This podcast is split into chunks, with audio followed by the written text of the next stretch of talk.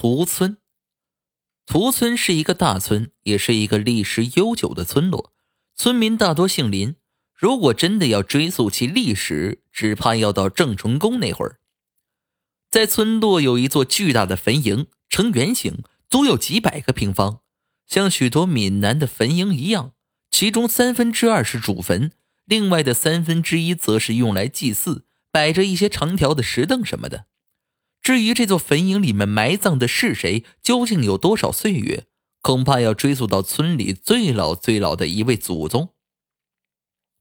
这坟茔的走向是坐东朝西，为了使它不过于夹壁，在坟前村民还留出了一个不大的广场，旁边立着一些健身器材什么的。大概每天清晨都会有些村民到此地来甩甩腿呀、打打太极什么的。而一到了夏天，每晚则会有一些村民来到广场纳凉。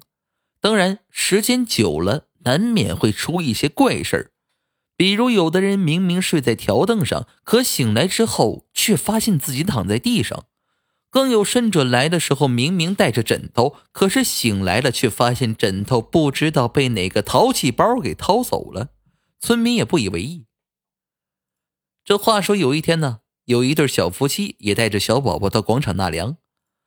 按说这可不是个好地方啊，可鉴于有的村民直接就躺在坟头上了，所以也没啥好怕的。凉风习习，夫妻俩说着说着话，不知不觉就睡着了。等到夜色深沉，露侵肌肤，夫妻俩才醒了过来，打算收拾竹席回家之后再睡。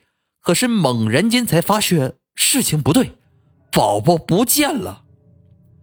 这一经非同小可，村里村外都是熟人，半夜三更的也不会有人来偷孩子。那宝宝到哪里去了呢？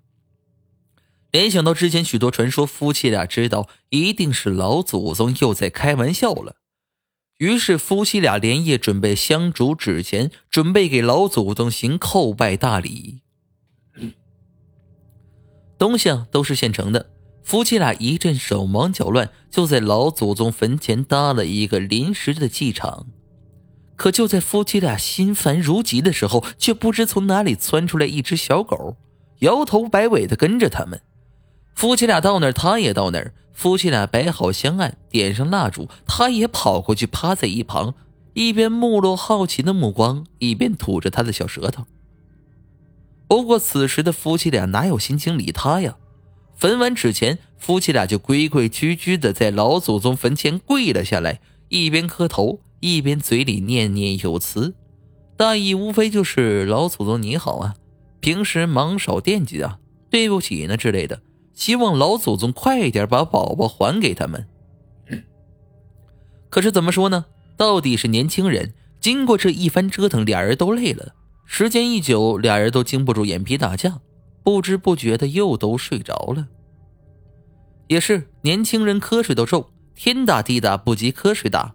等到这一觉醒来，东方发白，天已放亮，两人睁开眼睛，趴在旁边的哪里还是什么小狗，分明就是宝宝。